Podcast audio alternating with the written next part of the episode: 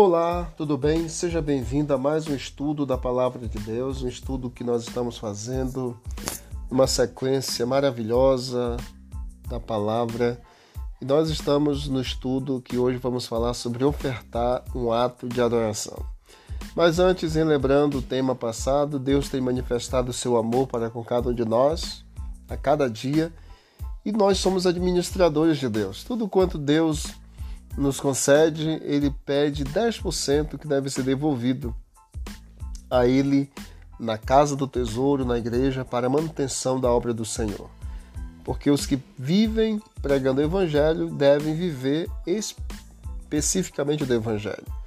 E Deus espera de que cada um de nós realmente tenhamos uma fidelidade sistemática no dizimar a décima parte daquilo que o Senhor nos concede. Falando sobre ofertas, ofertar é adorar a Deus como nosso Criador e o nosso mantenedor. Devo ofertar segundo as bênçãos recebidas dele, não para receber bênçãos. A oferta é tão sagrada quanto o dízimo também o é.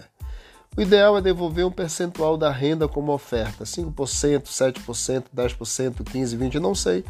Depende de como você vai fazer esse compromisso com Deus ela se destina ao suprimento das necessidades da igreja local e dos campos missionários, como por exemplo, pagamento de energia, de água, manutenção de zeladoria e assim por diante, assim como também para a pregação do evangelho, o avanço missionário local e o avanço missionário mundial. O dízimo ele pertence a Deus, ele o requer e devolvê-lo nada mais é do que dever de todos nós como seres humanos. Mas precisamos ir além do dever.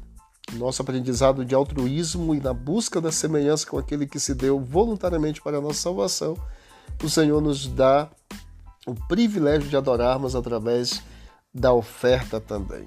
Vamos orar e vamos continuar o nosso estudo. Senhor Deus, abrimos a tua palavra e te agradecemos por esse momento nos ajude, ó Deus, a devolvermos aquilo que pertence, pertence a Ti e também te adorarmos por meio da nossa vida e a nossa oferta. Em nome de Jesus, amém. Qual reconhecimento a pessoa demonstra ao ofertar a Deus? Em 1 Crônicas, capítulo 29, verso 13 e 14, nos diz que o ser humano reconhece que tudo vem de Deus e das suas mãos nós estamos lhe devolvendo. Então, quando nós ofertamos, nós estamos reconhecendo que tudo vem do Senhor e estamos agora devolvendo parte ao Senhor.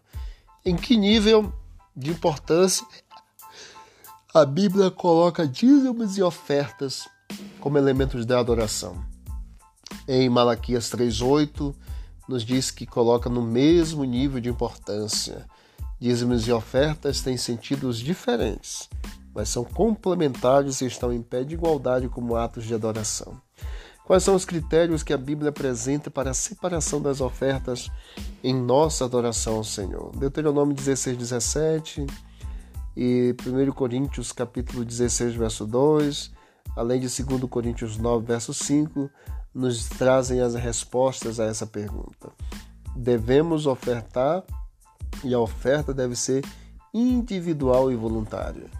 A oferta deve ser planejada e a oferta deve ser regular e sistemática, além de a oferta deve ser proporcional às bênçãos que nós recebemos. Quanto maior a bênção, maior a proporção da tua oferta. Como devem ser usadas as ofertas e como a Igreja Adventista do Sétimo Dia as distribui. Em Êxodo 36, verso 2, nos diz que elas devem ser usadas para os serviços do santuário, que é a igreja. A igreja adventista destina as ofertas alçadas ou alcançadas para construção e manutenção de templos, bem como para o apoio à pregação do evangelho em regiões pobres, consideradas como campos missionários. Antes de adorar a Deus com a devolução fiel sistemática dos dízimos e das ofertas, o que devemos entregar ao Senhor. Em 2 Coríntios 8, verso 5, diz que os cristãos macedônios, em primeiro lugar, entregaram-se a si mesmos ao Senhor.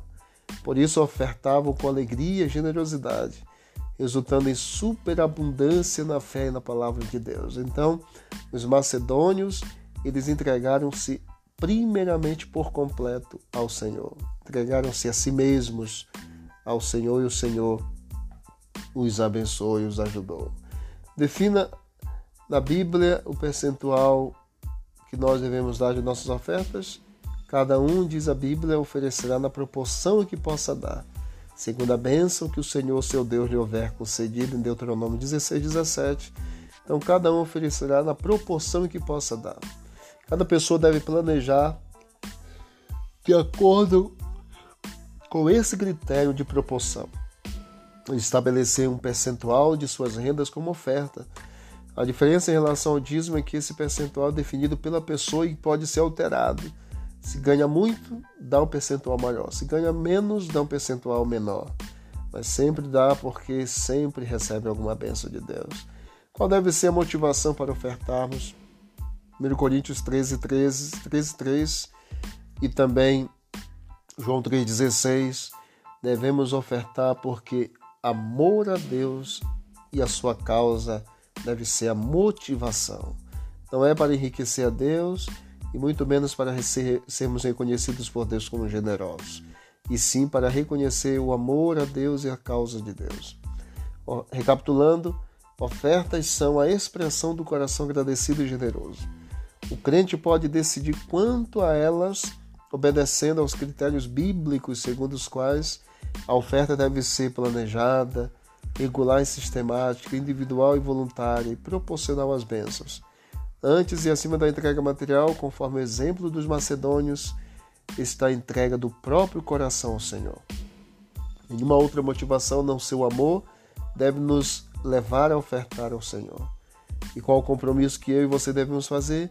Compreender e aceitar o ensino bíblico quanto a dizimar e ofertar, reconhecer que tem sido abençoado por Deus e está decidido a manifestar a gratidão a Ele, sendo liberal na doação de ofertas. É desejo do teu coração?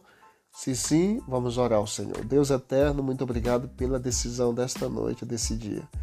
Ajuda-nos, ó Pai, a aceitarmos a cada dia a tua palavra no nosso coração e a sermos fiéis a ela, em nome de Jesus. Amém. Você pode ouvir outros temas no canal Bíblia em Ação, em todas as plataformas digitais. E não esqueça, porque disse Jesus: examinais as Escrituras, porque julgais ter nela a vida eterna, e são elas mesmas que testificam de mim. Forte abraço, fique com Deus e vamos que vamos para o alto e avante.